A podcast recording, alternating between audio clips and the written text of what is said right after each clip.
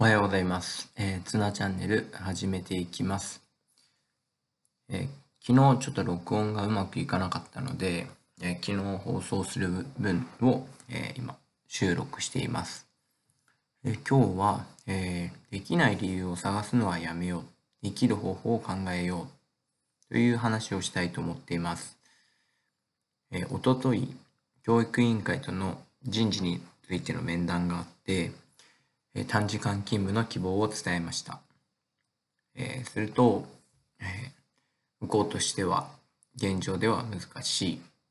担任が2人になってしまう。え今の生活では時間が足りないんですか？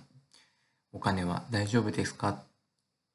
え先生の場合は、え次の移動では遠くの学校に行く可能性が高い。そんな話をされました。えーこうなんかこうできないできないっていうできない理由を、えー次から次へとこう突きつけてくるようなことばかりで、えーなんかすごく残念な気持ちになってしまいました。えーできないじゃなくてできるようにするためにあこんな方法がありますよとかっていう提案が、え欲しかったなと思いました。えー面接した方は、えー立場としては上の方かもしれないんですけども、えーこう制度があるのに使えないってどういうことですかとか、えーこういう制度が必要だと思って権利を得てきたんではないですかということで、え逆に質問を仕返してやるっていうぐらいに、えしてな、えそうななりました。え昨日の話、あ一昨日の話を経て、えやっぱり自分はやってみたいなってって思いましたし、やったことがないなら、その前例を作りたいなって思ってます。本当に自分が教育長になるつもりで、なんかこうやってやりたいなって。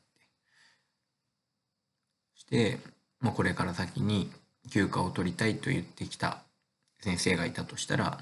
いいねって。充実して、また成長して戻っておいでとか、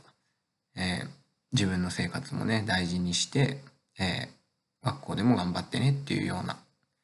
ことを言える人になりたいなと思いました。それで、えっ、と、面談の予定は10分間だったんだけども、えー結局25分も話してしまい、えー授業を遅刻することになってしまったんです。でまあちょっと内容的に少しね、心がモヤモヤしてたんですが、教室に帰ってみて、えー先生遅かったですね。どうしたんですか？で、校長室に呼ばれちゃって、いや、なんかやっちゃったんですか？いや、来年の移動どうするっていう話をしてきたんだけど、そしたら子供たちが、希望しましたか？中学校って言うんです。え？ってなるじゃないですか。小学校の教員なのに、なんで中学校？そしたら、この子たちが、ま、進学する先の中学校、えーなんとか中学校の1年生希望してくださいよって言ってくれたんです。正直、なんかこう、もやもやしてたのが本当に吹っ飛んで、めちゃめちゃ嬉しかったですね。本当に最高の言葉をもらったなと思います。えー今回の面談を通して、自分自身も子供たちに何かこう目標を語ってきた時になんかこう理由をつけてできないよって言うんじゃなくてこうやったらできるんじゃないとか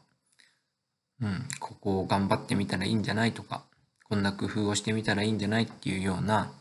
アドバイスができるできる方法を見つけられる先生になりたいなと思いました。大事なのは本当に前例とかこれまでじゃなくてこれからこれからがどうなるか、どうしていきたいかいうことだと思います。えー私も頑張っていきたいと思います。えー聞いてくれてありがとうございました。